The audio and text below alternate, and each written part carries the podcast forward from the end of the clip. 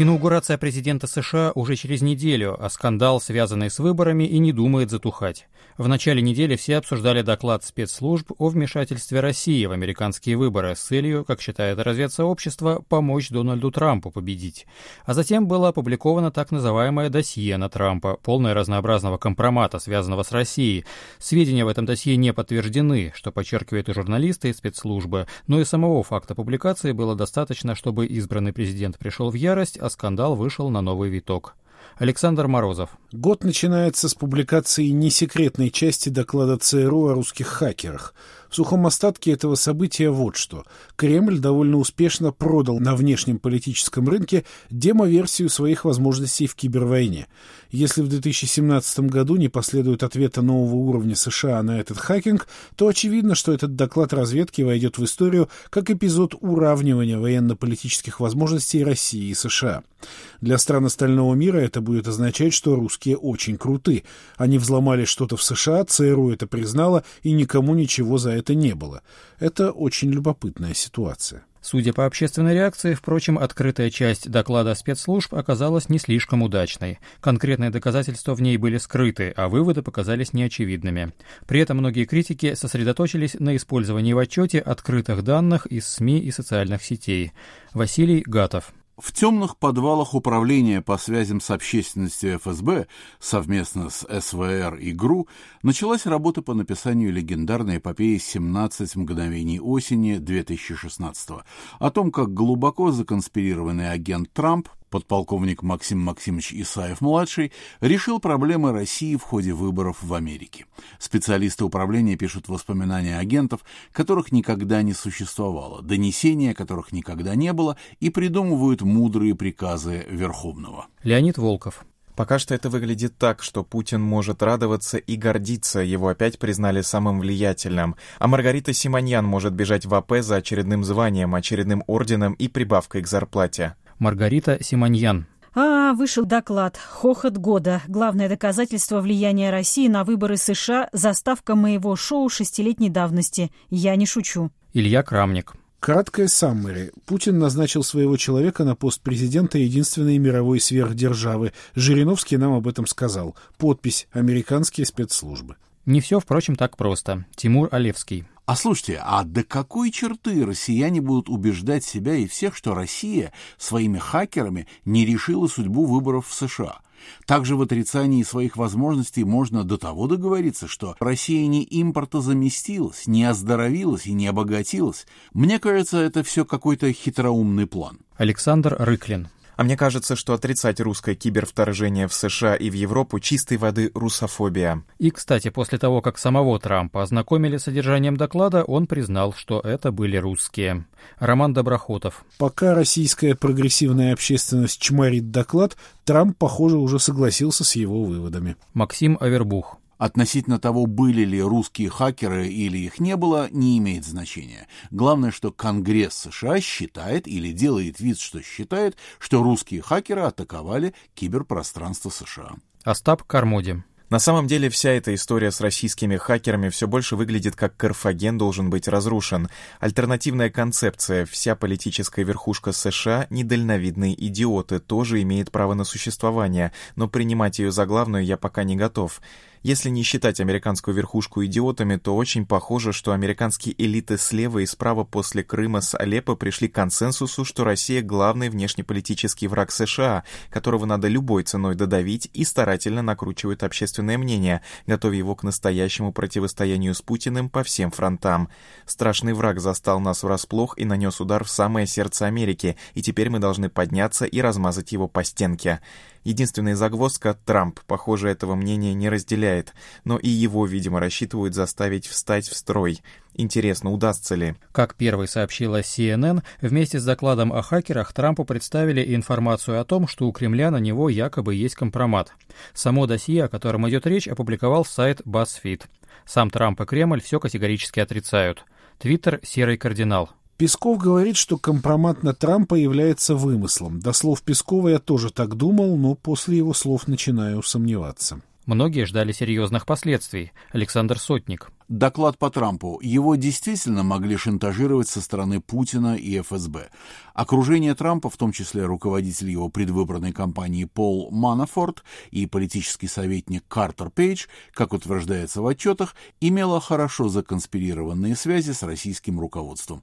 Трампгейт набирает обороты? Но возможность форс-мажора, как, собственно, и в сам компромат, поверили не все. Иван Яковина. Сначала сразу два американских СМИ опубликовали некий секретный доклад, который непонятно кем и почему заказу был составлен. Краткое содержание. Во время поездки в Москву Трамп устраивал дикие оргии, заботливо записанные на видео ФСБ. Теперь Кремль будет шантажировать президента США этими пленками. Ужас-ужас. Честно говоря, от этого доклада настолько сильно тащит фейком, что даже не все медиа его опубликовали. Реакцию Дональда Трампа на острые вопросы на пресс-конференции 11 января некоторые сравнивали с реакцией Владимира Путина. Тихон Дедко. Ну что ж, теперь и в США президент, который не отвечает ни на один прямой вопрос и хамит журналистам. Дмитрий Врубель. Трамп во вступительном слове на пресс-конференции полностью перенял методику Путина. Ни слова о российских хакерах, ни слова о вмешательстве в выборы, ни слова о компромате. Только о новой поликлинике в Кливленде. Другие, однако, рады перебранке Трампа с прессой и хвалят будущего президента. Николай Злобин. Первая пресс-конференция Трампа. Похоже, происходит возврат к традиционным для Америки жестким отношениям национальных СМИ и власти. Это хорошо для страны. Валерий Голицын. Посмотрел пресс-конференцию Трампа. Впервые вижу такой жесткий публичный наезд на американское разведсообщество на таком уровне. Трамп просто деклассировал руководство всех многочисленных контор, засветившихся в докладе про кремлевских хакеров. Такого в послевоенной истории спецслужб не было. Думается, весной и летом нас ждут слезливые и наполненные отчаянными жалобами на несправедливость интервью отставников из ФБР, ЦРУ и АНБ.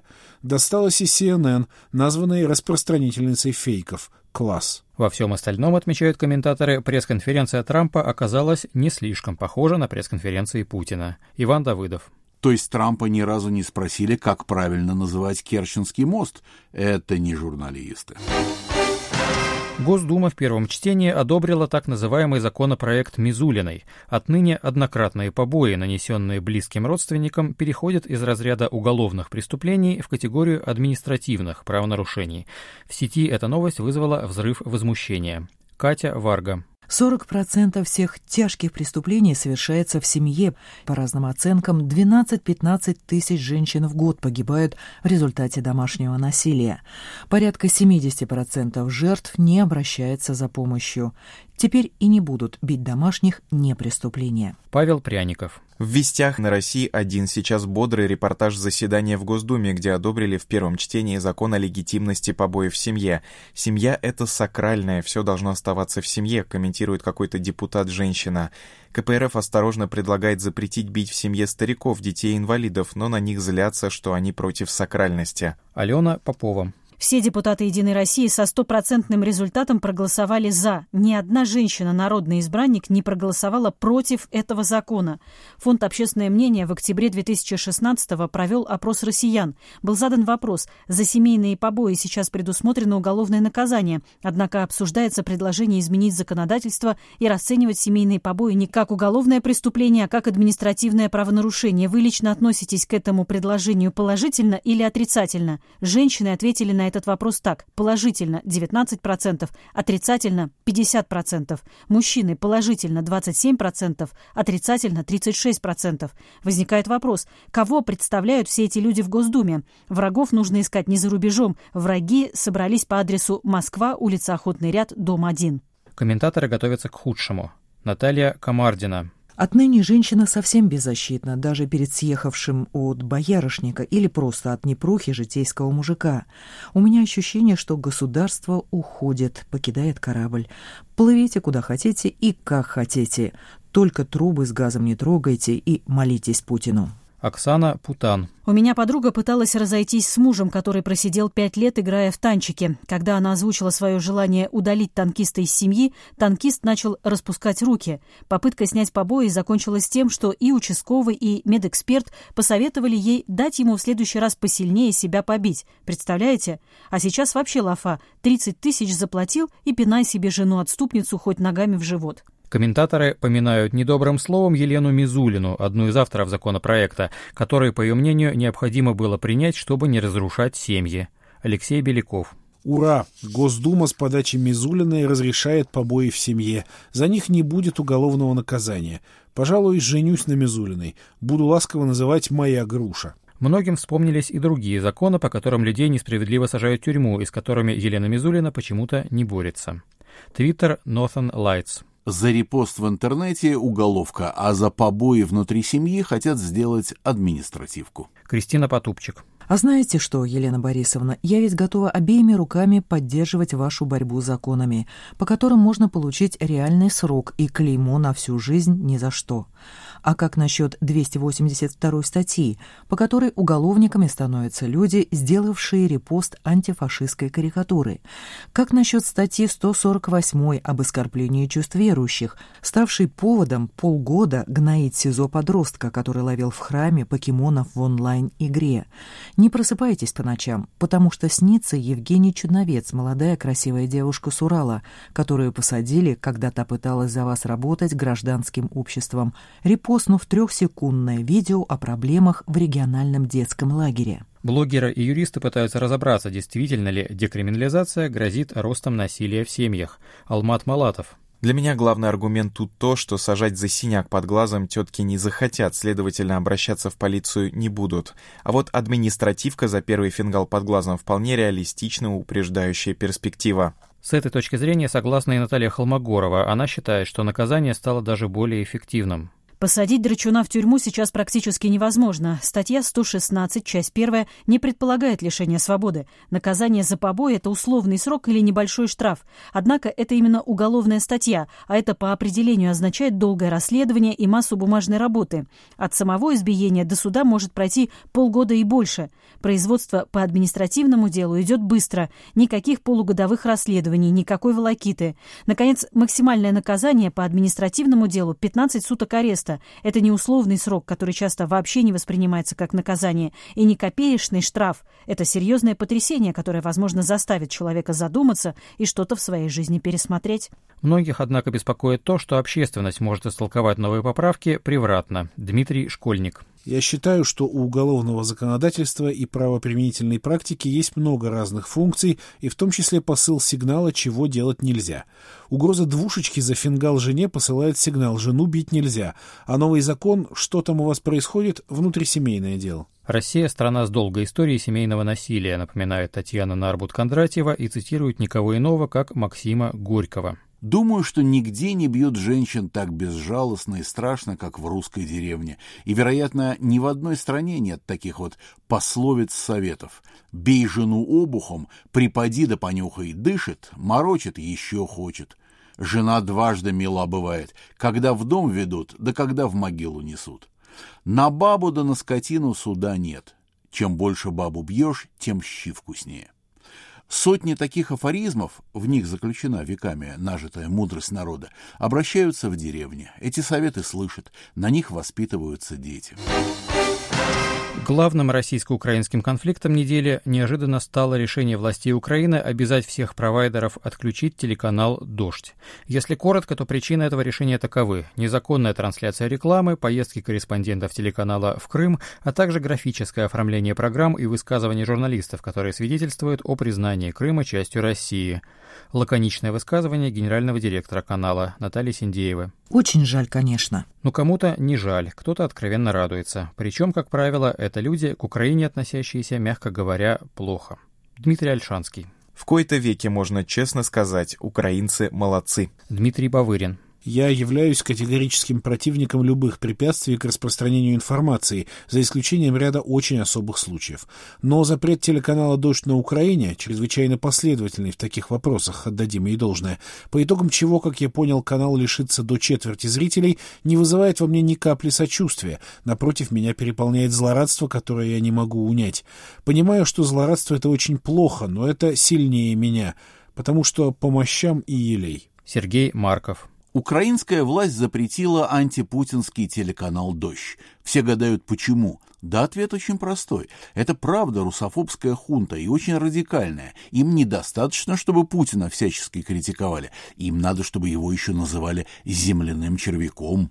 Твиттер Мюсли Лаврова. То странное чувство, когда в свободной демократической европейской Украине телеканал «Дождь» запретили, а в диктаторской России нет. Зато за телеканал дружно заступаются российские официальные лица от Пескова до Володина, что делает ситуацию несколько двусмысленной. Мария Захарова. Это правда, что Нацсовет Украины по телевидению обязал провайдеров отключить «Дождь»?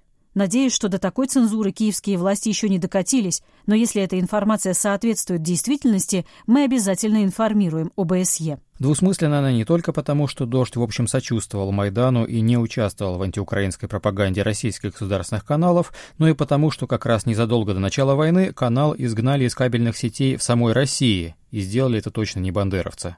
Твиттер «Педантичный Милонов». Россия в знак солидарности с Украиной исключила канал «Дождь» из всех кабельных сетей страны за два года до сегодняшних событий. Владислав Варфоломеев. Читаю Володина, Захарову и прочих, осуждающих Украину за отключение дождя.